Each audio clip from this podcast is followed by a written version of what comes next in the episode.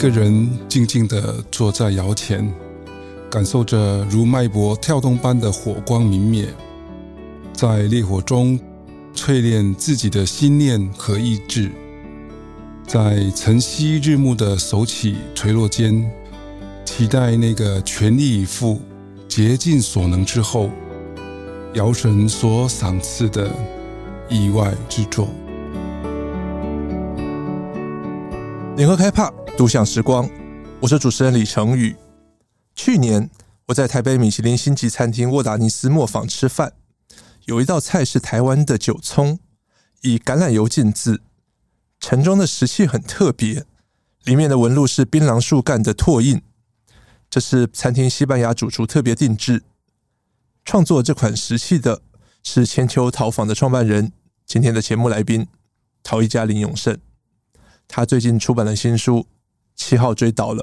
大家好，其实我在很多米其林餐厅或者是 fine dining 餐厅都接触过永胜老师的作品，只是这个用槟榔树干拓印的盘子让我印象很深刻。它应该可以算盘子吧？老师可以请您跟听众朋友大概简单介绍一下这个作品吗？其实当初在做这款盘子之前，是因为沃达尼斯的主厨，嗯，那透过联系，希望到我的工作室来为新的新一季的菜色打造新的器皿。那他来的时候，我们他大概解释了一下他们的器皿，大概跟西班牙的那边的东西就本店是差不多的。他希望能够跳脱原来的印象，增加一点台湾的意象的东西。嗯，那当时我就问他说：“你对台湾的印象是什么？”他大概也没有一个比较具体的说明。那我就突然想到，外国人对于台湾人吃槟榔这件事情是一个很大的印象，哦、是这样子连接起来的。那我就跟他说：“你去过台湾的哪些地方？大概聊一聊。”我觉得台湾的山川，我们从陆地内陆到海边的距离是很短的。我们在这样子冲刷的平原当中，我们的石头的样貌很多样。那槟榔的话，我觉得它那个槟榔的树干很像外国的椰子，可是又不太一样。外国椰子它的表面是光滑，我们是有一节一节的那个叶脉的那个的环状的东西。我就觉得这个东西，它如果拿来做器皿，或许是会是一个不错的呈现。哦，对，所以就用了这个这个槟榔的树干去做它的拓印的拓本，所以他本人也很满意。对，他看完他就很喜欢，还有台湾的这个意象在里面。回到您的新书《七号追到了》，一个让人没有办法第一眼知道是什么意思的书名。对，老师跟我们解释一下什么是温锥。其实温锥它就是我们在烧窑的过程当中用来探测窑内的烧成的气氛跟釉药状态的一种东西。它是一个三角形的小小的温锥，大概我们差不多小指头的长度。它有一个一定的向前倾斜的角度。我们在烧窑在观测温度的时候，我们在里面有两支探针，嗯，那是从温度计的前端的金属。去收集了窑内的辐射或是热能，转换成数字呈现出来，让我们看。它呈现的是一种温度，是。但是我们更需要了解的是窑内的状态。除了了解这个温度以外，真实的状态才是我们需要能够做判断窑什么时候停火的一个依据。温度所呈现的只是一种表面的数字，它告诉你抵达了你快要可以完成的范围。那如果这个时候你没有其他的参考，那我们对于里面的釉药的掌控的程度就会更低，所以这个时候我们就会选择温锥来作为我们判断的依据。那为什么是七号？因为基本上在陶瓷的使用范围里面，它会从五六七八九十各种号锥都有。那每一种温锥的之间的间隔的温度相差大概在三十度左右。七号锥当它在半倒的状况下是一千两百三十度，全倒的情况下是一千两百五十度。刚好这个温度就是我为自己的作品跟釉药所设定的烧成区域，所以我选选择了七号锥来当做我的烧窑的判断停火与否的依据。所以七号锥倒了，就是作品完成了。对，七号锥倒，它其实有两个含义，一个是当它倒了以后，它就是我在工作的某个阶段的停止休息。那在工作的空档的时候，我才能有机会坐在工作室的摇前啊，茶桌前面。跟来访的朋友交换不同的生活体验，听听他们的人生故事，看看四季的变化，院子里的花开花落，然后晨曦日落之间的各种自然景物的变化。您在书里面形容这个温锥，我觉得你形容的很迷人哦。你说 看温度就是一个数字这样的一个冷冰冰的东西，但是温锥跟里面的陶艺作品一样，它是受到窑火的烧炼，它是那种属于感同身受的 受热哦。这个，嗯，它如果换一个角度来讲，他如果换成是一个人来讲，我们所看到的温度就是每个人希望呈现别人所看到的样子，它会是一种人设。它不代表的不见得是一种真实的样态，但这个温锥它是真实在窑里面经过窑火淬炼之后，是你看不到的东西。你必须再静下心来，真正的跟它面对，它所呈现的是更真实的样态。嗯，它就摆脱了一般人所要给你看那样的东西，更本质性的东西是趋近于在温锥上才能够体现得出来。这个很有哲理啊！虽然它是一个可能是烧窑的器具、指标或工具，它就是一个消耗的过程。在我们在看待别人的生活、别人的生命，或者是一些其他的事业的发展的时候，当我眼睛看到的、耳朵所听到的，它根本上就像一种探针，很粗浅的对于这个人有一定的基本的了解。但真正真实的背后，就像温锥跟着作品一起烧，它所呈现的才是里面真实的样态。所以，我们。经常从我们收集到的数据，很表面的去评判别人，基本上这个都是不够客观的。嗯，它就是主观性的，对方给你什么你就接受什么。我们能不能够静下心来，透过那个窥孔去看到更真实面的东西，去让自己学习，在生活当中观察，去看到或许更值得对探究的事物。除了在烧窑做陶，整个人您给我的感觉就是充满了人文情怀。谢谢。您的文章是有温度的，那拍照很有意境。对，为什么一个陶艺家拍照会那么漂亮，这么有意境？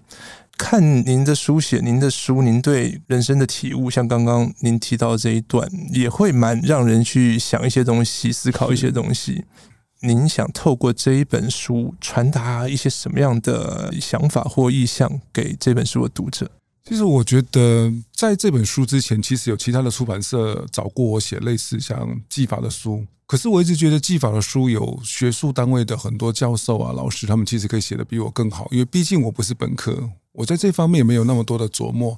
但是我一直觉得，在我的工作当中，我的生活的步调很慢。那慢到就是几乎你可以看到那个光影投射在从窗影外投射进来，照在那个地上，再反射到作品上的那个光影的变化。那很多朋友问我说：“对啊，你其实有学过摄影吗？”我说：“没有啊，包括书上的很多照片都是我自己用手机去拍的。”朋友会说：“那你你的很多人，他们说那摄影的技巧该怎么拍？”其实我会觉得说，使用器具它不过是一种过程，重点是你要先看得到，你看得到，你才能拍得出来。对于拍照这件事情，我们没有办法拍好，并不是你没有掌握摄影技巧，而是你看不到这个光影的存在啊！你必须要先看到这个光影的存在，你才能够把它拍下来。所有的东西必须先透过眼睛的观察，透过内心的感受，再透过那个荧幕跟手指的触控，才能够留下那个片段。不管它是美好的、是丑陋的、是即将消逝的，它都是值得留下来的东西。但是如果你毫无目的的，只是手机拿起来，快速的去按那个快门，它留下来的画面即使再美，它没有任何的感动跟意义在里面，那它是没有存在的意义的。对，我很想要相信老师您这一套理论，因为我的那种技法方面我很弱，这样子，我能靠 我能够靠我的美感补足这一块吗？确实是啊，拍照或者是写文章，您都给人这种很有温度的感觉。尤其您刚刚提到说陶艺这一块，可以把您的作品算是南头桃吗？我觉得南头桃这三个字，它是一个，嗯、我曾经把它当成一个招牌，不断的扛在肩上，是。是但是在日本的一个访谈的过程当中，哎，有日本的前辈问我说：“你所讲的过去的美好，嗯我觉得都很好。但是我更期待的是，你告诉我南投的现在跟未来是什么？在那个当下，我完全讲不出来，是因为我那一刻才惊觉到说，你不断的背着过去前人的过去的光彩，那跟你的现在、跟你的生活、跟跟你的生命，甚至更简单的讲，跟你的创作有什么关系？在我现在创作的 DNA 里面。”它的材料跟原来的材料已经完全不同，它的市场也不一样，甚至很多的烧成的过程也都不一样了。唯一在这个 DNA 里面还保留的传统是从老师傅手上传下来的手艺，它的技法是来自于传统的技巧，包括我所使用的工具是传统的工具，而不是现在学院的老师在用的东西。嗯，那这是我跟南投陶唯一的连结，所以我现在重新思考的是。如何重新去定义南投桃这三个字？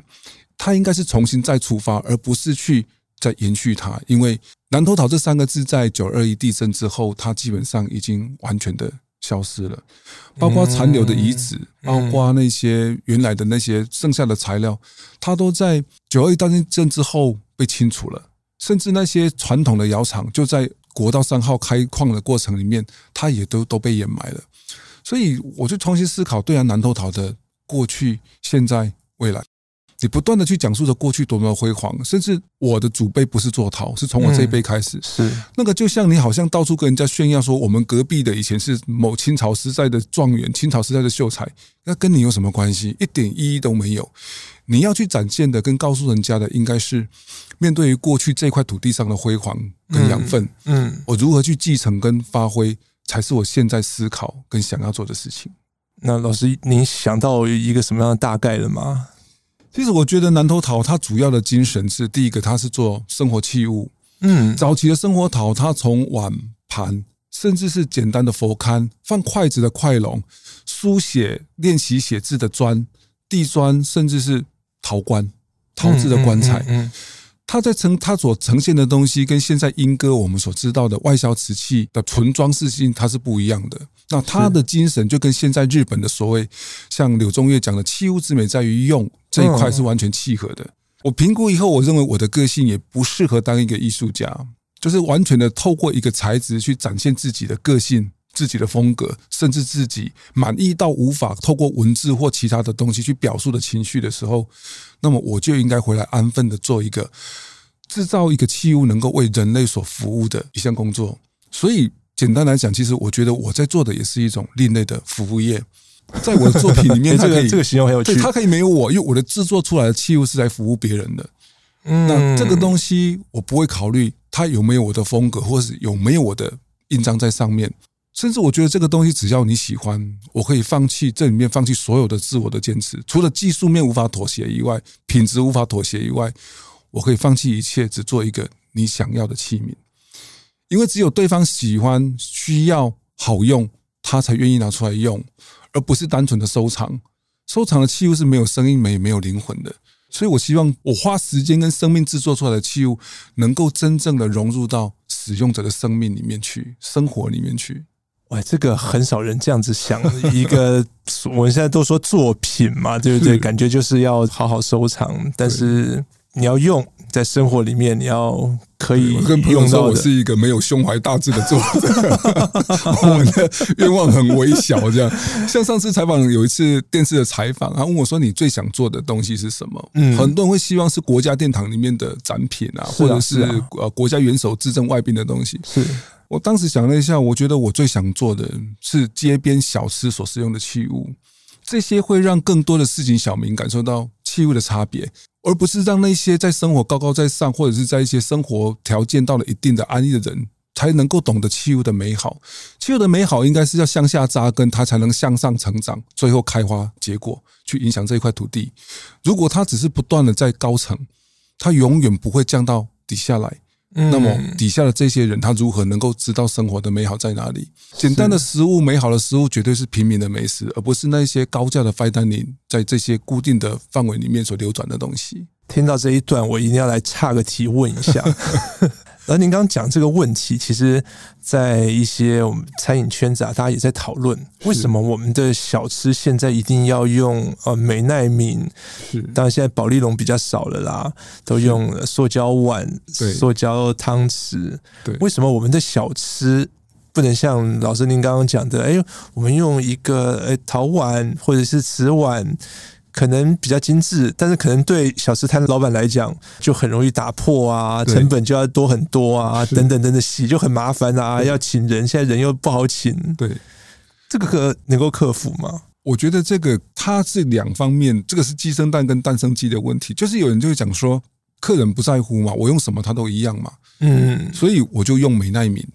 可是叫客户来讲，他觉得我也没有知道用过那样的东西是好还是不好，所以这个到底一定要一方先开启这个东西去做。嗯，所以南头我们就有一个阿婆早点，他卖卤肉饭，他就用我的碗啊。那他到现在也没有破损，可是客人也会发现说，哎，用这样的碗来吃，确实他感觉比较好，质感就不一样。我很不喜欢像中南部有一些，尤其是臭豆腐，嗯，美卖你的盘子就算了，他要套塑胶袋。哎，台北也有啊，是吗？对，就是这些生活的美感，看似很微小的事物，但是它是确实在影响着我们的生活。当你对于生活的器皿你不在乎的时候，你对于很多东西就更不会去在意。我们给小朋友的餐具会是用安全的器皿，是塑胶的，是不锈钢的。可是你让小朋友从小就看着那个宠物，觉得他用的碗跟小狗小猫是一样的，嗯，那他会觉得美感在哪里？是这个东西掉到地上安全不会破，可是小朋友就不会安分的吃饭。像我们家的小朋友从小就知道碗掉到地上是会破的，嗯，你让他破一次。注意他的安全，他从此之后吃饭，他就只能乖乖的坐着。嗯，一个能够乖乖的坐在那里吃饭的孩子，他才能够静下心来，好好的做一件事情，是看一本书，是看一朵花开，好好的去在他的人生路上慢慢的学习面对自己。所以，一个小小的器物看是不重要，但是它对我们的生活当中，其实是一个很大的改变的起点。您刚刚说，您祖上不是做陶的，您是第一代，是 是怎么样跟陶艺结缘？其实我会去做陶，是因为在学校毕业以后到当兵的过程当中，有大概半年的空窗期。嗯嗯，那想说先找一个工作来填补这个空档，那刚好看到我们附近有一个陶瓷工厂在征人。嗯，那当时我就去应征嘛。他老板来，他也不问你学历，也不问你。他只问你什么时候可以来上班，嗯，所以表示这个东西它是没有任何技术含量的。对我来讲，它也不过就是一个过渡，所以我觉得无所谓，那就去做半年打工，对，就半年，然后就当兵了。退伍回来以后，就觉得在找工作的过程当中，试了一些工作，就发现自己其实只是当了一个血肉机器人，你不能讲话，在工厂里面操作就是没有温度的东西，反复的做着一个机器人能够做的东西，我觉得这样活着很痛苦。又回去陶瓷工厂做，在那边遇到了我的拉坯师傅，开始接触了手作这件事情。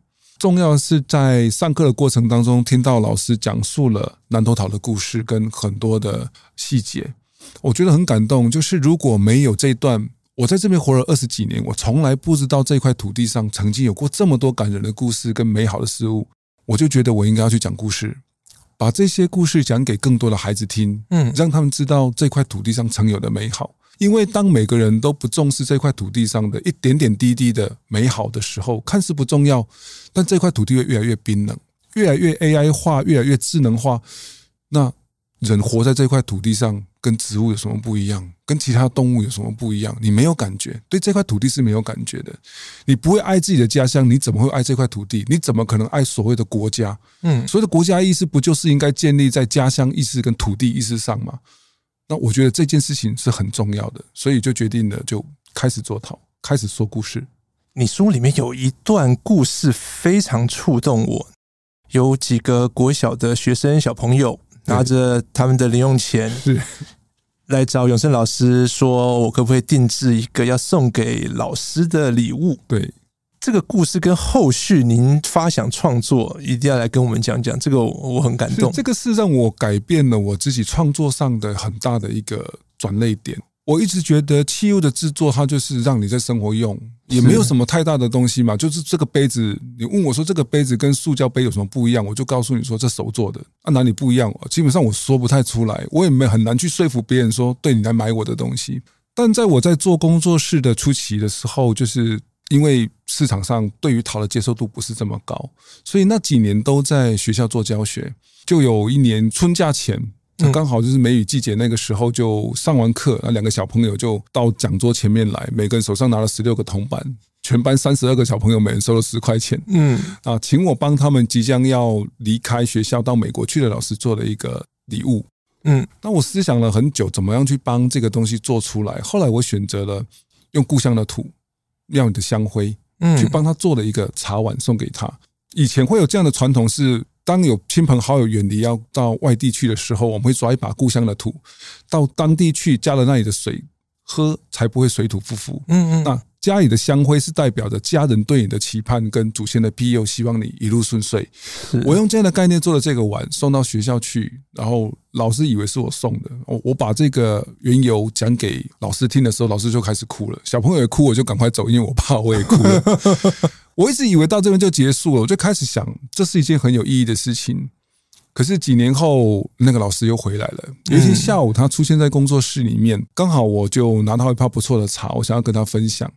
他说啊，还好，很好啊。那我我都带着我的碗，就是上次你送我的那个碗，我我都很宝贝它，用它来喝茶。这样，当下听了很感动。可是当我看到那个碗上出现了一个缺口的时候，我说：你说的这么珍贵，可是你还是把它撞坏了。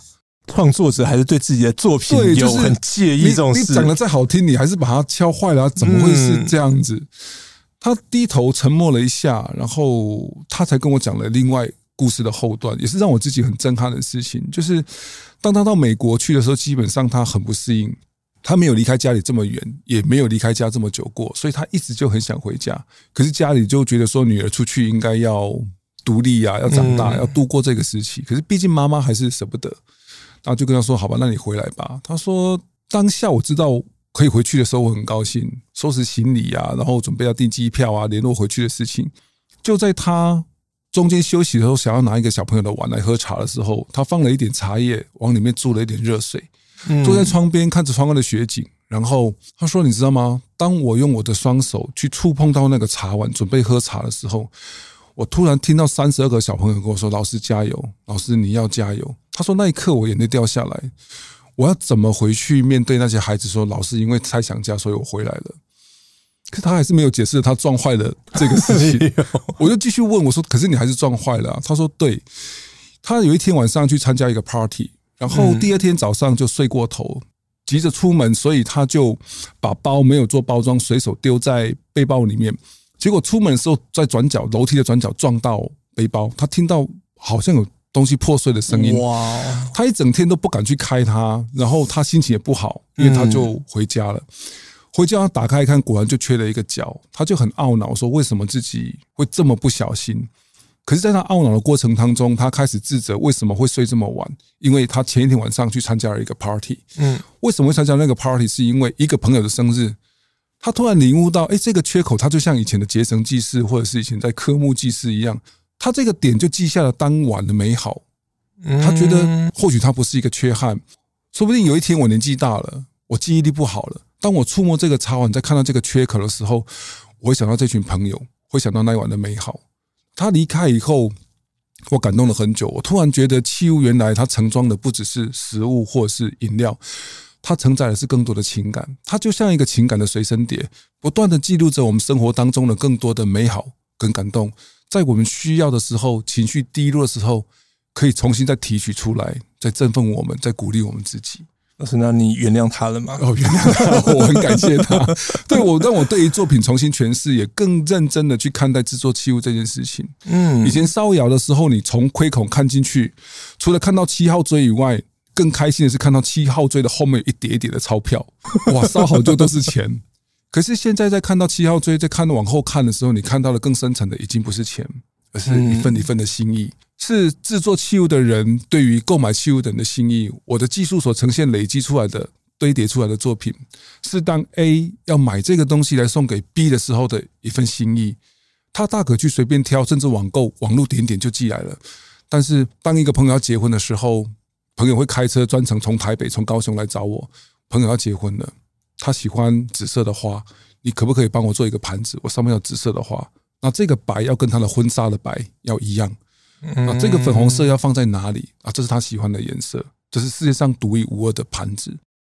这个珍贵并不在于说这个作者他是否是知名的作家，不在于这个工作室的品牌是不是知名的品牌，而在于这个购买者。千里迢迢不畏千里的开着车开了两个小时，只为了帮朋友做一个盘子。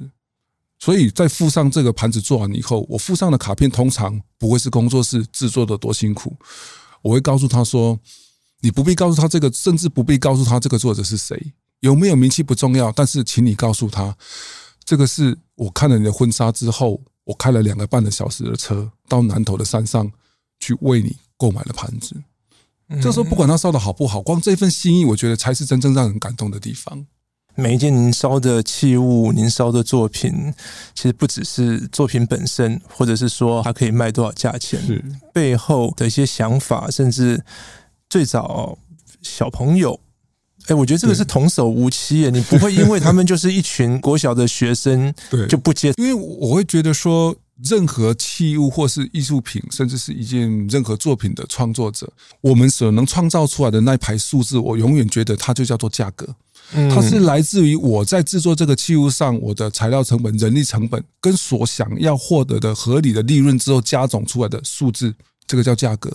但所谓的价值是购买者跟使用者在购买之后、在使用之后，它所产生的东西。就像我刚刚讲的，作者他再怎么有名，跟器物本身收藏，你又没有要卖，没有所谓的增值不增值的问题。但是朋友开两个半小时去为你订购盘子这件事情，它是无可取代的。他用他生命当中的两个半小时去为你购买了这个礼物，我就觉得很感动，甚至是五个小时来回就要五个小时，这是属于那种朋友之间的感动。而您在书中也写了很多关于亲人亲情的部分，是嗯，散落在不同的篇章，但是我后来把它都在一起。您写到您跟外婆的约定，对一个您要请她喝奶茶，是。您跟父亲、爸爸在田里面，在联考前夕，那是个我们还有联考的时代。联考的前夕，然后你依旧是下田去帮忙。哦，那一段也哦也蛮触动我的。您跟儿子、女儿下一代，你们可以在樱花树下吃早餐，然后去聊一些生活，甚至聊一些人生。对，几代人的彼此互动，您觉得有什么不一样？其实我觉得，因为我成长在一个很自由的环境里面，父母对于我的人生规划没有太高的，他们有期待，嗯，但他们从来不给我压力，因为父母所受的教育不高，他基本上也没有办法对于我的学业上有太多的督导。从小妈妈对我的期望就只有一个，就是你不要变成危害社会的人。所以我的生活上很自由，我会在稻田里面奔跑，甚至我会在路边玩那个霜，冬天还有霜的时候，玩到迟到，玩玩到忘记把书包放在那边都迟到了这样。所以我会觉得，因为父母给我很大的空间，所以我会觉得在自由环境当中长大的孩子，你反而不容易变坏，因为你更容易看到生活当中的更多的美好。所以我会在于我的下一代的教育上，因为我来自于自由的环境，同样的我也给予他们很大的空间。在樱花树下，我对于孩子的教育，我喜欢让他们带着他们去看，带着他们去听。当樱花开完了以后，我们要选择一棵没有花的时候，选择一棵枝繁叶茂的树来欣赏。人生不可能随时都会有。这么精彩的表现，但当你有过不去的时候，要从生活当中的各种美好提取一点点的营养，提取一点点的动力，来鼓励自己，让自己能够重新站起来。我觉得这点很重要。他们那时候几岁？他们那时候国一跟国三。不会太沉重一点，很多朋友都会觉得这样的东西对于孩子的教育会很沉重，但是我会希望透过这样的东西，就像一颗小小的种子埋在心里。我觉得孩子的心都是柔软跟敏感的，他们一定会懂。是很多时候我会去问他们不同的意见。两个姐弟从小到大，基本上在同样的家庭里面，价值观也接近。他们两个这辈子第一次出现意见的分歧，是在 face 这件事情上。哦，姐姐会觉得这样子。没有死刑的话，这些坏人都不怕了，那就继续做坏事。没有正义，弟弟会觉得，那生命每个生命都是值得尊重的，做坏事的人是可以被调整的。为什么不要再给他一次机会？我觉得很有趣的是，当然后面的论证随着年纪的增长，又慢慢的有着各自的不同的见解，甚至是立场的交换。是，但是我都觉得，我也不会给他们很多的答案。生命当中的成长，我做到的是陪伴，而不是。去引导或是做强制的改变，我希望他们能够在自由的环境跟空气当中，慢慢的去长成他们自己想要的样子。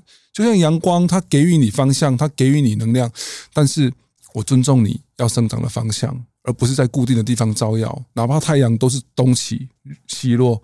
它不会在同样的地方不断的指引你啊，嗯，植物要长向哪里，还是根据它自己的方向跟喜好，是，而不是在固定的地方，像一泡灯泡在固定的地方就指引着你，只能往这里长。看似自由，其实上是一种束缚。我很欣赏这样的子女的教育观。您写说，因为你们在樱花树下吃早餐嘛，但是要找一棵最漂亮的樱花树，花开的最漂亮。但是有一天没有找到最漂亮的，可能花都开完了，等等。您就跟他们说，人生不可能随时都有好事发生，爸妈也不可能一辈子陪伴着你们，所以你们要学会在生活当中找到让自己快乐的支点。国一跟国三可能听得有点懂，又有点不懂，但是我觉得他们长得越大，历经了更多的人生风风雨雨，甚至生离死别，这一句话分量很重。也希望他们能够慢慢的懂了，但是会慢慢的发现，其实我们家的孩子跟同年龄比起来成熟很多，心智上、表现上都成熟很多，因为你没有给他的限制，所有东西开放让他去看。那你只要告诉他什么是危险的，什么是安全的，嗯，甚至不是告诉他什么是对的，什么是错的，因为当他知道危险跟安全的时候，他会选择往安全的方向走。安全的路上是没有不好的东西，就是没有很大的危害。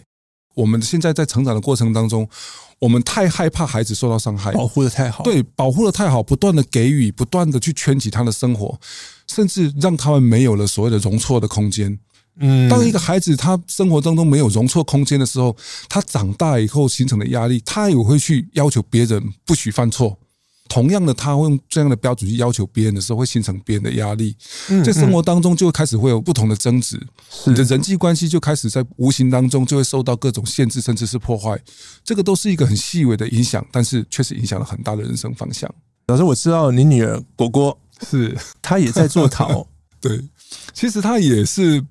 她从小就跟着我，就是她她在他从小就很黏着我，是，所以就到跟着我到处跑，包括是幼稚园啊，或者是放假的时候啊，低年级的时候只有读半天，他半天就跟着我到处去上课。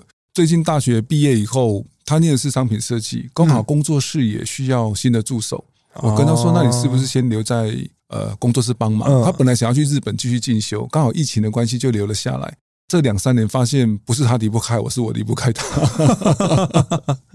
所以现在就想尽各种办法把他留在这个地方去做。那很多人会问我说：“你会不会期望就是果果接下来接下千秋这个招牌？”对呀，我对他会有期待，但是同样的，就如同我看着他长大的过程，好不好是你自己判断的，因为你在这样的环境当中长大，好不好不是我来告诉你，应该是由你来告诉我你喜不喜欢。你喜欢，那你应该继续去做。你不喜欢，你随时可以调整。对于南投陶的使命是我的选择，是我自己选择把它扛在肩上，想要延续这一段过去的美好跟养分，但不能强迫的女儿一定要去接受同样的事物，甚至是其他的人。这一块招牌，或许如果女儿将来不接，有人愿意继续接棒下去，我觉得交给他们也无所谓，是交给适合的人，而不是交给你认为对的人。很好奇。你们父女这样子啊，从小到现在有所谓你们的一一种美感教育吗？你怎么教女儿？比如说欣赏美，或者是欣赏一个器物，甚至像节目刚开始的时候您提到的，我要怎么样去感知这个世界，感知光影，感知器物。其实生活当中从来就不缺乏美，生命当中从来不缺乏感动，缺乏的是我们有没有把时间跟心。慢下来去感受这些东西，所以对于果果，我觉得他是一个很特别的孩子。他本来他的个性跟我某些地方很相像，嗯，兴趣也很像。可是当你两个人站在田埂上看着夕阳在落的时候，你不需要告诉他说你要看太阳，你看那里有白鹭鸶，他自然会看到了。眼睛看到的东西的感动是无法靠言语来言传，主要是你让他去看。带他去看，带他去感动。包括现在的孩子，你给他吃的东西是什么样的东西？带他吃好吃的东西，他自然就知道什么东西是化学的，什么东西是身体是不好的。害怕的是，你就让他一直吃的那些不好的东西。所以带着孩子去感受好与不好之间，不用刻意的感受，而是让他慢下来。嗯，好好的吃一顿饭，好好的开一本书，好好的坐在窗边感受一下冬天吹来的风，春天吹来的风。夏天跟秋天吹来的风，它有什么不同？你不需要告诉他，让他去选择他喜欢的，去看他想看的，活成他要的样子吧。我觉得这个在现在的社会或现代人的生活里面，是不是越越来越难？我们受到的刺激太多了，我们接收到的各种的讯息啊、刺激啊、想法啊，哦，好好的坐在那边坐五分钟。我们太忙，嗯，所以现在在网络上，你只要打开 Google 关键字或是 YouTube 上面任何的东西，Google 它最常出现的两个字是最快。嗯，如何最快致富？如何最快瘦下来？如何最快的学会一道料理？如何最快成为某某某某某某？我们在追求最快的当下，其实我们一直只关注在我们获得了什么或想要获得了什么，可是我们永远看不到我们在追求这些东西的过程当中，从我们身边流失，甚至是消失跟失去的这些东西是什么。当你得到了这个东西，你回头再发现自己所付出的代价，有些东西是甚至是你无可弥补的。例如亲情这一块，嗯，你事业再成功，你所有的事情做得再好，世界上没有一个你爱的人跟你分享，这样的成功它不是成功，它没有意义。一个人他是无法快乐的。当你获得的东西的量不不多，有人愿意跟你一起分享，一起吃着不怎么好吃的路边摊。一起讨论食材怎么做成这样，还能吃这样的美味，还是这么多人喜欢吃。一起在海边吹着那个海风，怎么这么臭，还那么多人在这里钓鱼。有人跟你分享是一件快乐。那我们不断的在看着往前的目标的时候，是不是可以把我们的脚步放慢一点，把眼光收近一点，看看我们眼前的东西？您提到说要一起吃小吃，我知道您除了是哦陶艺家，您也算是个美食家啊，至少是个美食爱好者。是。为什么吃好吃的东西对你来讲是创作之外的一个另外一个爱好吗？其实我我常常讲说，我是从朋友的口中才知道，原来我很爱吃这件事情。你是你是对，因为一方面是因为我在后面的工作的大部分时间是跟餐厅合作，嗯，那我会在从这个当中，我会希望去看看餐厅怎么去呈现这些料理啊，然后怎么样的去摆盘，或是我们的器皿在别人的餐厅里面是如何的呈现。我们看主厨哦，可能是我们站在一个媒体写作人的观点。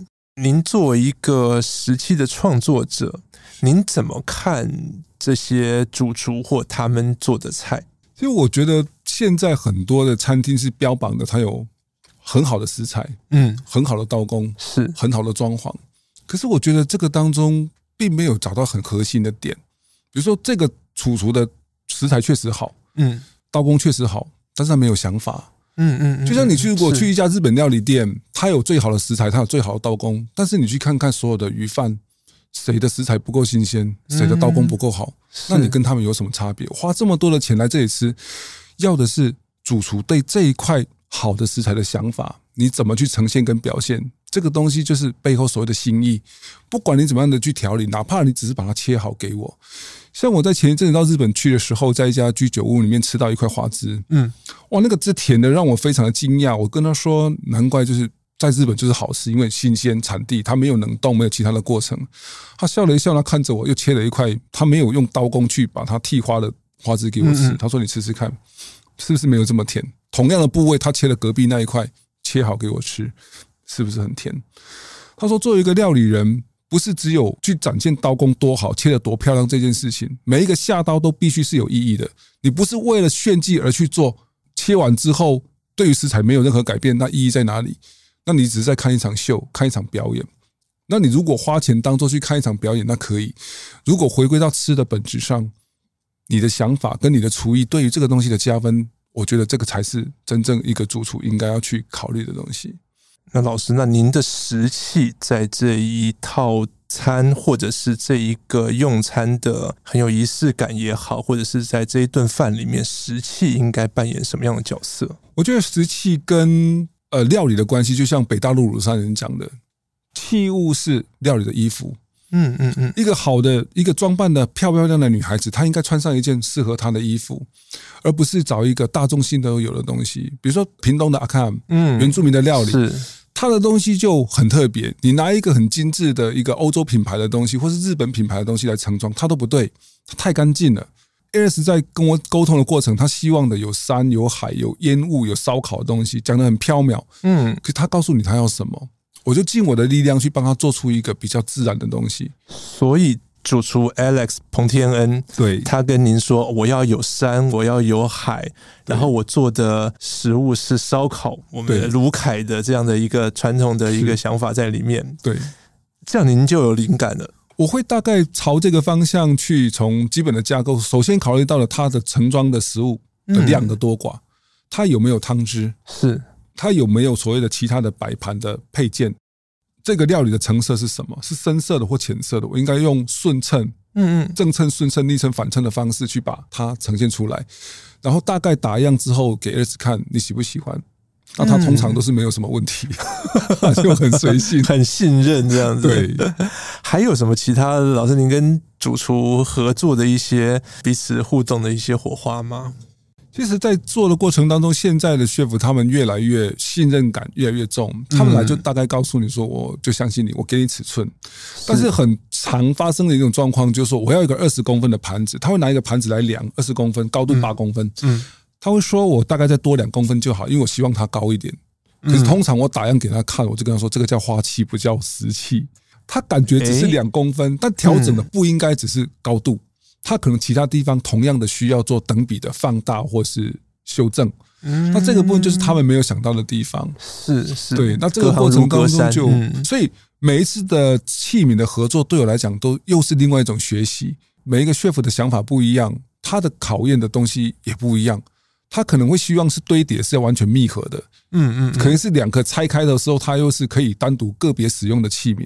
这个当中，你就要去不断的去在脑袋里面激荡，然后也是为什么要经常去吃，因为你要懂吃那些 chef 他们所讲的料理是什么，前菜汤品西西素是清汤是浓汤，如果你完全不懂。汤的流速的不同，就像上次我们帮那个高雄的简天才师傅他们做的一个寿司的杯，那个开口是做大的，比较宽的。那他说为什么做这么宽？我说在用餐的过程当中，通常当旁边的服务人员要为你倒寿司的时候，我们本能性的一定往后退，或是往旁边闪，因为你不知道出来的汤汁是什么样子，你会很怕喷溅到。可是就是这样一个细微的变化。不自觉的身体的往后退，它就中断了你用餐的情绪跟位置。嗯，看似不重要的动作，可是它会影响了你的用餐的氛围，甚至人跟人之间，你稍微动一下都会影响到，哎，对方在视线上就受到了干扰。那如果我今天把它做一个开展的器型，你在倒的过程当中，你可以看清楚的看到寿司的流动的速度是慢的，它什么时候要流下来，流到盘子当中，你可以完全的掌控，你就不会去闪躲或是畏惧。对于用餐的情绪就不会中断，它是一个愉快的、安全的氛围。或许只是一个小小的改变，你不刻意讲，用餐的人或许他没有感觉，但这个却是在整个用餐的过程当中，让你能不能够很舒服的、顺畅的用完餐的一个小小的点。这是一个心理学，是，而且这个一定不是从主厨。那一端的视野看过来会想的事情，对，这个一定是从客人那一端，我们才知道我们会闪。对，其实这个就 像我们在这是在学茶的过程当中所学习到的东西，在泡茶的过程当中，我们要更多的学习是换位思考。是，当你是喝茶的客人的时候，哎，你希望喝到什么样的茶？泡茶的人什么样的动作？他拿壶的动作，甚至出水的那个速度是圆滑的还是喷溅的？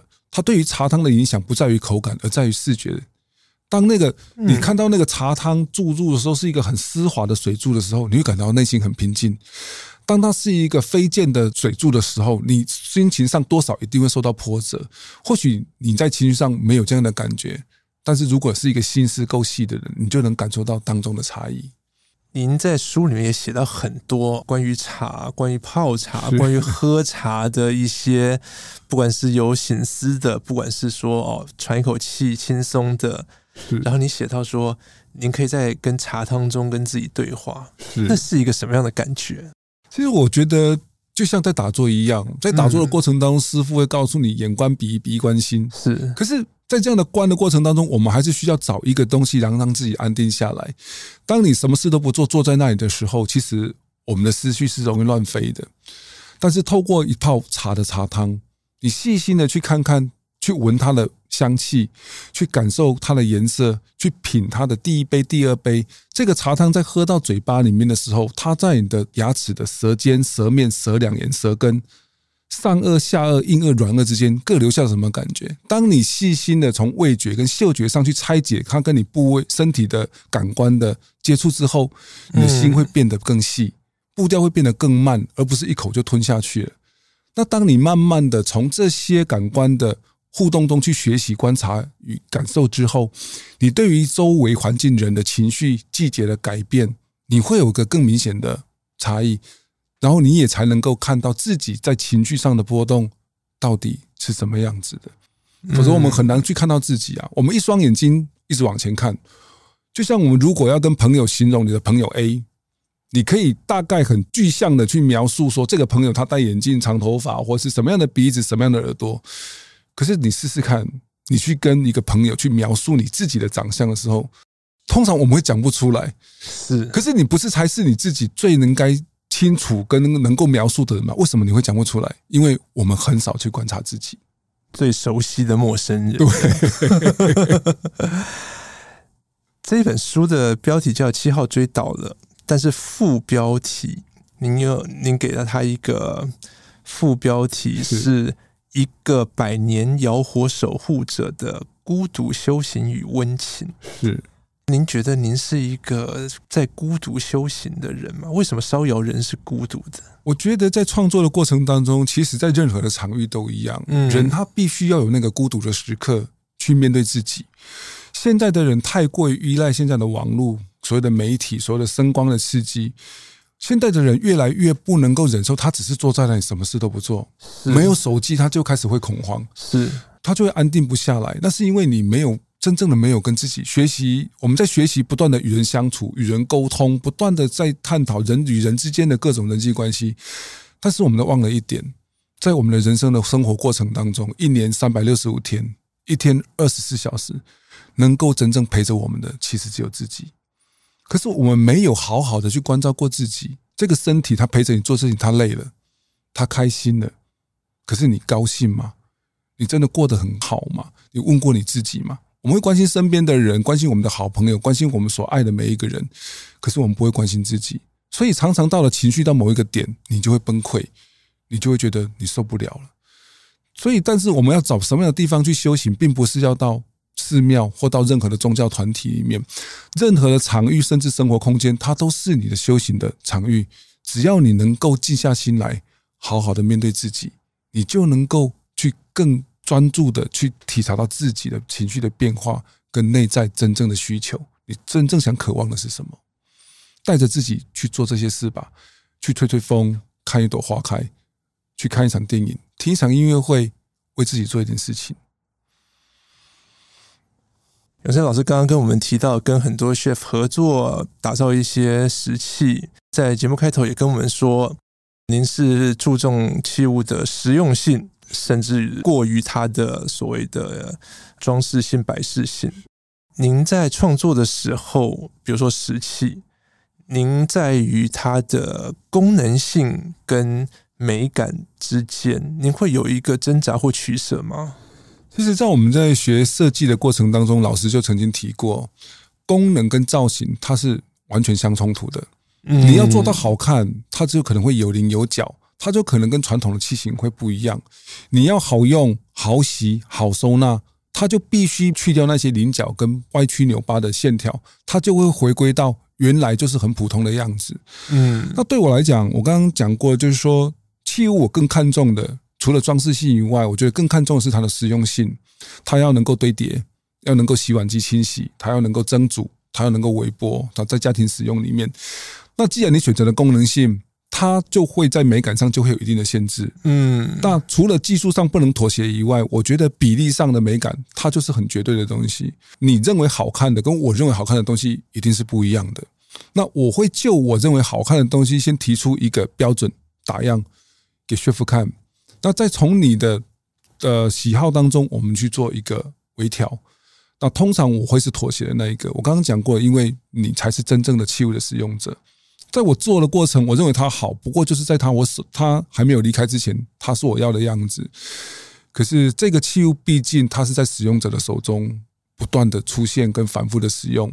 如果拿起来你觉得这个东西就不符合我的美感，那它你可能就在使用上就不会再这么开心，或是经常的去使用它。所以我觉得美感的建立就是每个人个人的生活当中感悟的不同，没有所谓的绝对性。艺术性的东西它很绝对，嗯，但是使用的器皿的时候，我觉得可以妥协，然后去配合这些 chef 这些每个器物使用者他的需求。您跟这么多主厨合作过。呃，我知道这些主厨都很龟毛，不太好搞。哪几位是你觉得合作上面最难处理的吗？其实如果上之前看我脸书就知道，Alex 是在所有的 chef 当中配合度最高的。嗯，他就丢了一些意向给你，他也不给你尺寸，他也不给你任何东西。但这个对我来讲就是最难的，最难，必须从头开始发想我要怎么去做这样的东西。哦，对，是对。那这个东西我会觉得它充满了挑战性，因为印象的东西它。就跳脱技术性，他就很难去做。那除了 Alex 以外，我觉得在他的的磨练之跟磨合之下，我觉得现在在其他的餐厅看起来，对我来讲都很简单，简单。七号追倒了，象征一个工作阶段的结束，也是每一件器物发展出独特故事的开始。陶艺家林永胜透过陶艺，透过文字，把自己感知到的美好与感动。分享给更多人，他也提醒我们，不要失去了对爱的感受，对美的欣赏能力。今天谢谢林永胜老师来跟我们聊石器、陶艺跟人生，也谢谢听众朋友陪我们到最后。谢谢，希望我的文字也能够感动大家，器皿也能够温暖每一个人的生活。谢谢。上网搜寻 vip 打 udn 点 com 到联合报数位版，看更多精彩的报道。